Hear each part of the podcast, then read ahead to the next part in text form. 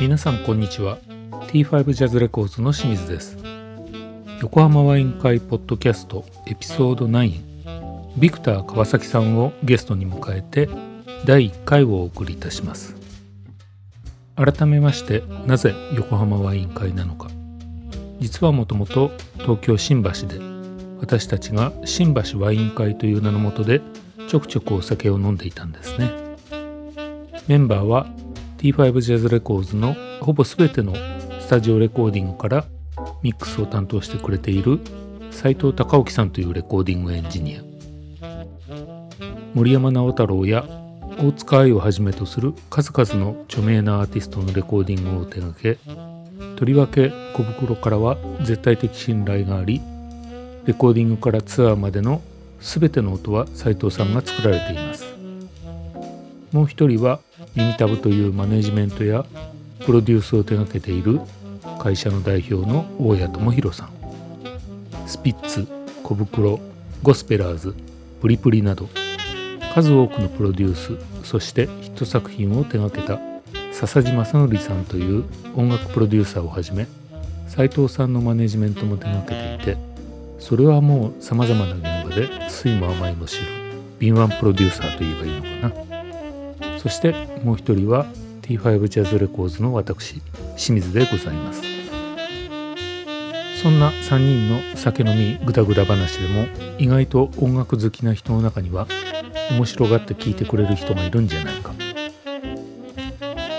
せっかくポッドキャストという世界中からアクセス可能なバーチャルな感じでお送りするのであれば私ども T5 ジャズレコーズは横浜発信を歌っているジャズレーベルなので新橋ワイン会改め横浜ワイン会という名前がいいのではないかとそんなゆるい感じで始めたポッドキャストです。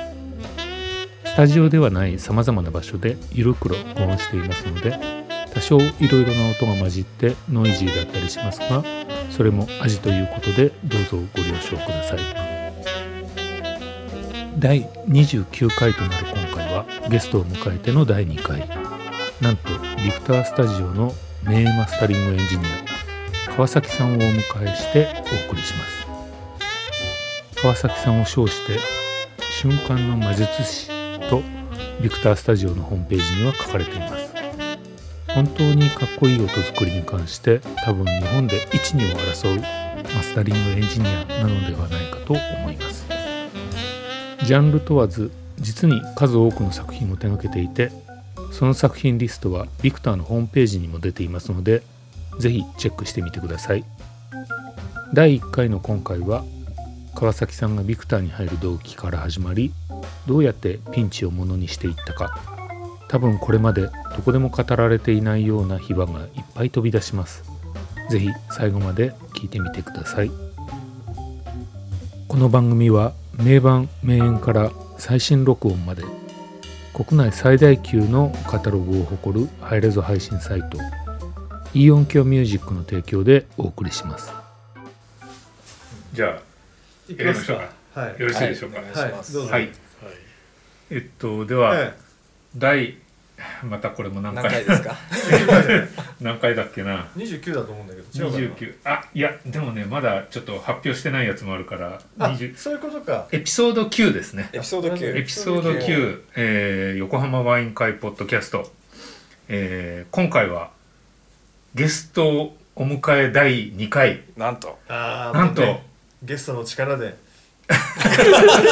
乗り切ろうという。乗り切ろうという本当見え見えな。こういうを広げてこういう関係で広げて、リスナーを増やそうという作戦ですね。素晴らしい。ビクターからお！超名エンジニアマスタリングエンジニアの川崎さんをお迎えして巨匠ですよ。巨匠。いや恥ずかしい。いらっしゃいませいらっしゃいませ。いらっしゃいませ。ようこそですですギャラ高そう。そこ かよ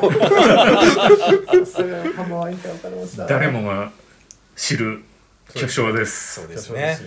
じゃあ多分でもね名前しか知らない人の方が多いと思いますからまあそりゃそうですよ。ぜひここでちょっと川崎さんの人となりをまず自己紹介で ご紹介いただいて。人となりは自己ね紹介会から始まって。会社入った時からですね。はい。1982年。おー。82年。82年。に当時の日本ビクタはい。ーの、えーディスク事業部っていうところに、ディスク事業部。えー入社しまして。でうんカッティングがやりたかったんですね、えへえーでなんでカッティングなのかレコーディングもやりたかった。うん。あそうなんですね。で、うなんでカッティングなのかっつったら徹夜がない。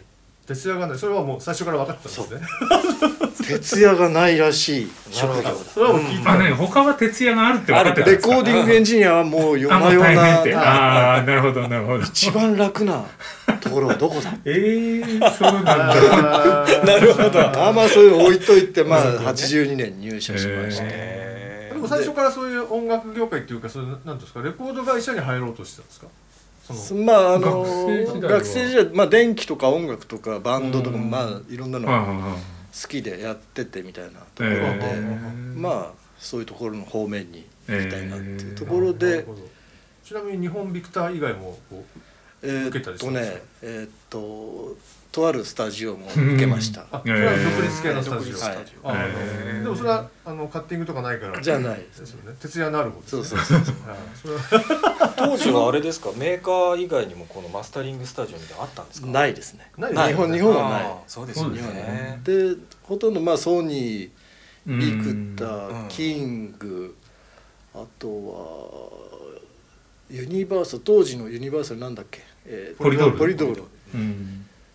まあその辺がメインであーそうですよ動ねいたって感じかな、まあでもビクターかソニーって感じですそんな感じですね、うん。でそのまあ入った時がえーっと82年でちょうど CD が出たみたいな確かに。そうですよ。ただまあ見たこともないしうん。聞いたこともない。うんデジタルの何かがあるみたいな感じで、まあ、会社入って廊下歩いてたらなんか四角いこう塊機材があってはい「これ何ですか?」って言ったらデジタルレコーダーだ」みたいおレコーダー。そんなのを見てデジタルってすごいなみたいな。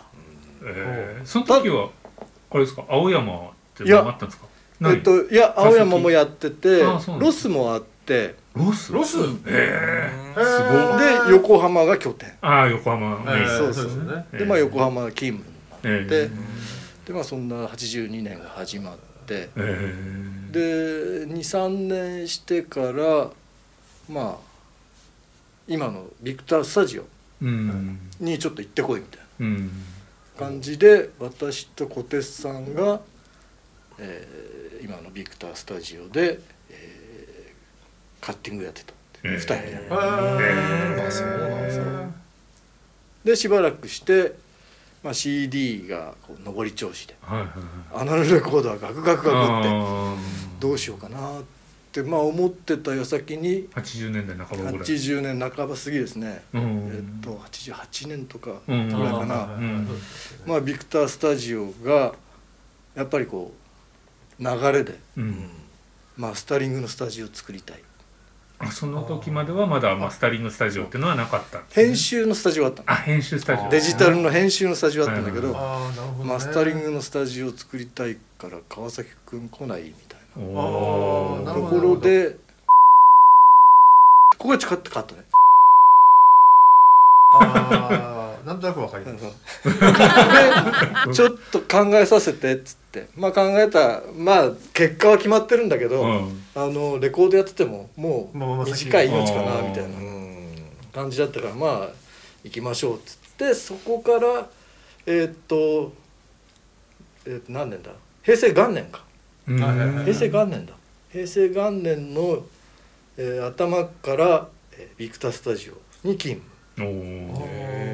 で一人でマスタリング部屋を作って。はい。えー。一個しかなかったんですか？一個しか。だ編集室はあったけどマスタリングって部屋を一つ作って。あでそっからやっとこう始まってきたみたいうん。あじゃあ小鉄さんは、は日本ビクター残ったんですうんもん。ね、あ残った。のはあえでそんな感じでまあ2000年ぐらいに、えーっと今フレアっていうー、はいはい。チームを作っうん。て、あ2000年ぐらいですか？2000年ぐらいですうー。んで今に至るみたいな感じ。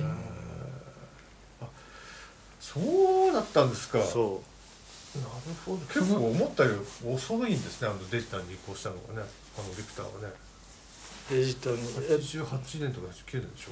いやいやえっとまあえっとねその82年に CD が出始めて CD のマスタリングはどうしてたのって言われると、うん。俺たちがやってたの。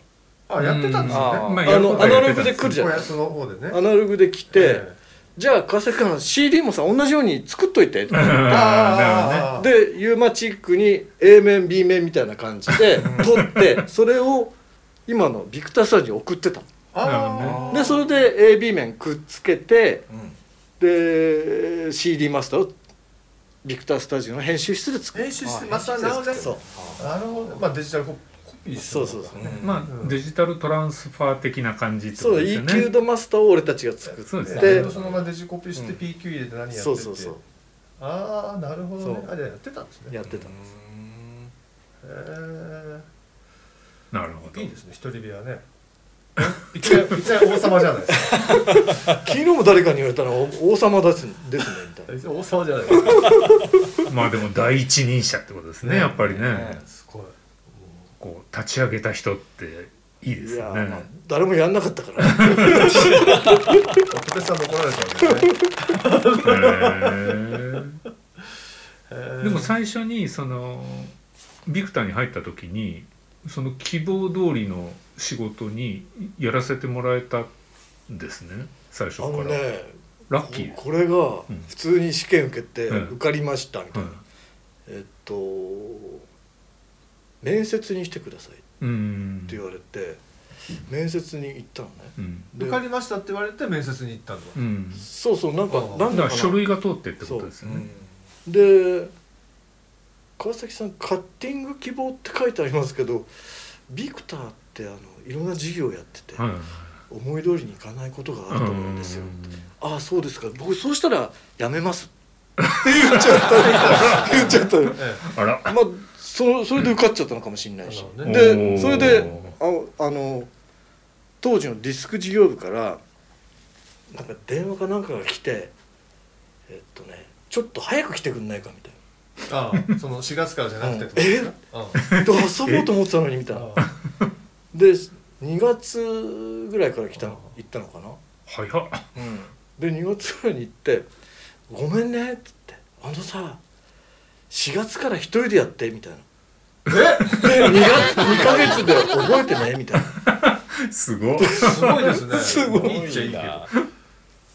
いや昔はでもそうやって乱暴ですよね。結構ねいろいろねで2ヶ月でまあ上っ面だけ覚えて あのすごい4月から一人でやって。えでまあ当初は立ち会いじゃないうん誰がやってもいいようなん。ものをまずやって。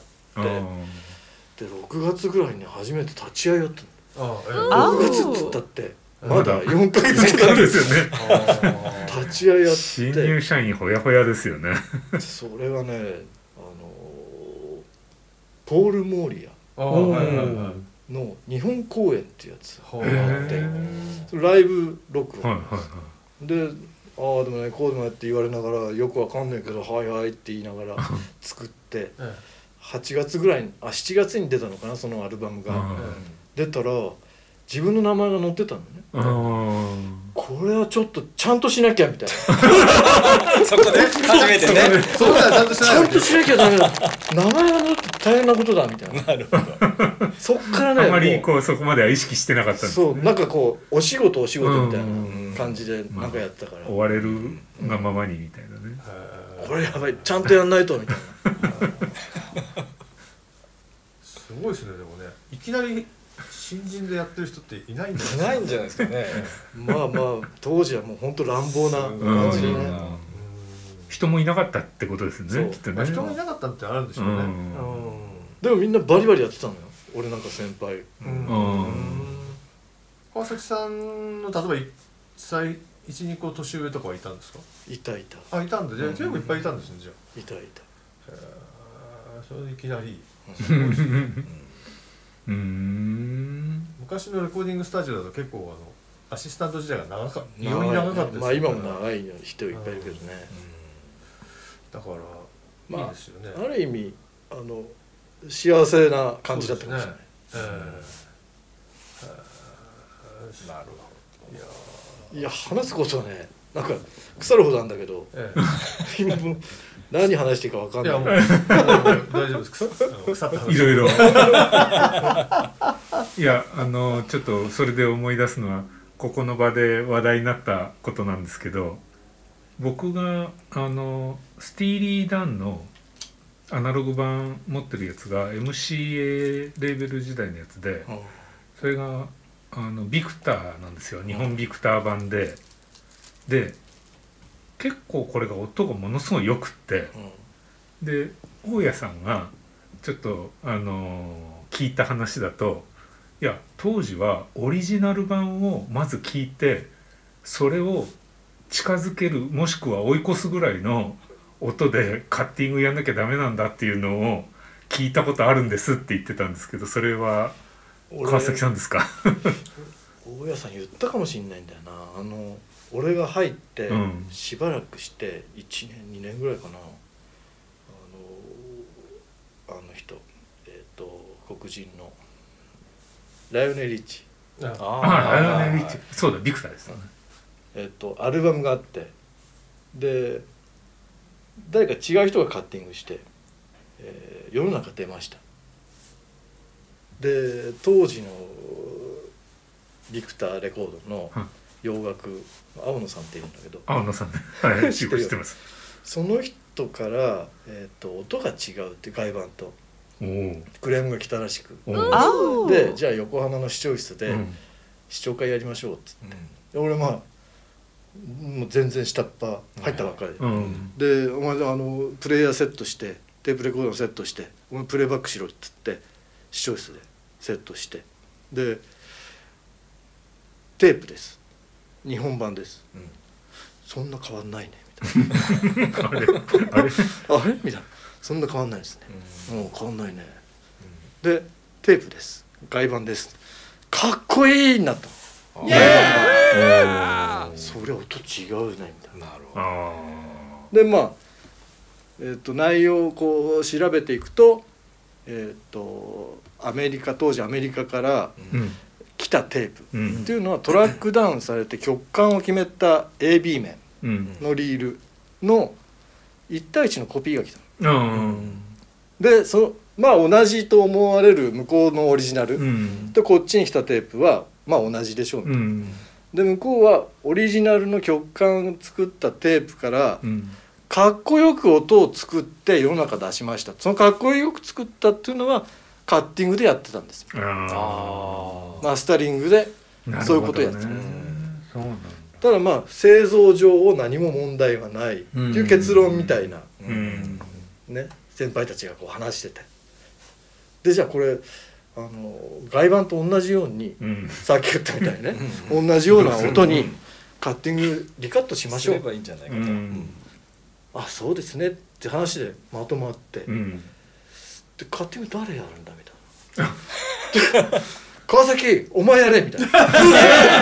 ええで俺がややったのね。やったんですか？やってえー。同じような音作りをして、うん。えでそこからビクター系 RVC うんえっ、とフィリップスうんなどなどのロックポップスクラシックうんジャズも含めて全部私がやらされて。え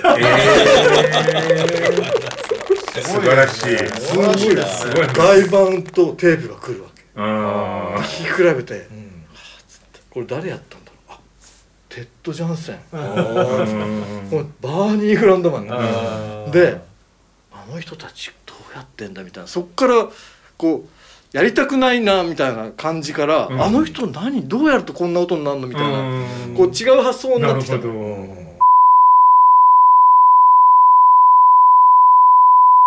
のどなるほどねみたいな。えーすごい。それを俺しか知らないわけ。うん最初俺どうやっていいか分かんない。こうやるかまあ分かんなそいうみたいな、だんだんなんか分かってきてなんだこういうことやってんのみたいな。えーでそれがなかったら今俺いなかったかもしれない。あの時期がね。へーすごい。すごいですね。一人一人なんつうんだろうね。なんか楽しみ。誰にも教えないみたいな。あいやでもあれなんですよ。ここで前話したんですけど僕が昔ソニーうん。でやっぱりその向こうにちょっと仕事で行った時に向こうのこうそういうカタログ系のヘッドの人が日本にあるマスターを使うなと。とにかくその昔アルバイトが適当にコピーして送ったもので音が全然ダメな可能性がすごい高いからダメだ。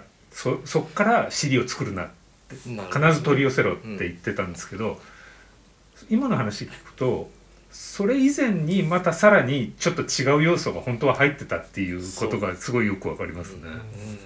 ただ単にそこから1対1で作ってるだけじゃないっていうね。だからそこから数年してから、えーデジタルが主流になって、うん。ユーマチックが主流になって、えーっと買って、えーっとアナログ用も CD 用も渋さんで来てた。うん。はいはいあの EQ ドマスター、はいはいはいはい。だからもうこっちでは触らないみたいうんあーそうですよね。そうなんなまあ触っても編集だけみたいな、うん。うんそういう時代に突入した、なるほどね。えあえそうだね。デジタルだとそうなっちゃうからね。なかなか面白みがないくはなっちゃうんですよね。まあ日本のものをやればいいんだけど。だからままああそうですねケニー G かな。ケニー G が来た時にそれがやってたのね。でカッティングするレベルをまあ同じぐらいにセットするとケニー G がキッて入ってくるとビリビリビリって歪むのうんうん。再生すると、はいうんおかしいなっつって。でこれもしかするとアクセラレーションリミッターっていう入り身があったのね、うん。ノイマン純正それをどんどんどんどん深くしていくのよ。はいはい。どんどん深くしていってマックスまでうん。リダクションした時に、うん。ケニー G がピーってきた時にブワーって触れるのよ。はいはい触れるんだけどカッティングされた音は外板と同じへー。これは前の作品のセットの時に何かあってマックスにしたままケニー G をやっちゃったんだな。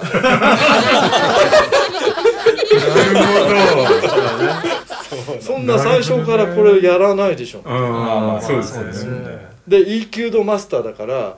ビーってきても、うん。マックスになってクーッと抑えられてっから、ん。高い方足んねえなっつって、うんもっと高い方上げて 上げて。アクセラレーションリミッターってカッティングマシンに行く最終段なの、うん。だから EQ ドマスターは通らない。だそれで、あ間違ってる 面白い。面白いですね。すごい。でそんなことがあってだんだんあの普通のものが多くなってきた。えー作業として、はい。仕事として、えだかえらそれまではその外ファンやって やってみたいな。あっちやってね。J p o p やってみたいな、なるほど。川崎さんのかっこいい音の原点はそういうところにあったんですね。そうかもしれないしわかんない、ねえ。え。もうあれですよ CD マスタリング始めた頃にはすでにもうそ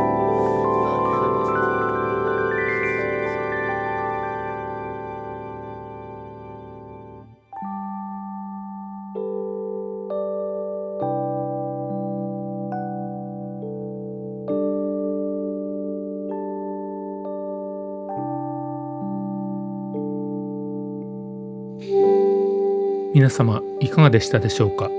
近いうちに横浜ワイン会ポッドキャストエピソード9ビクター川崎さんをゲストに迎えて第2回もお送りしたいと思いますのでぜひお聞きください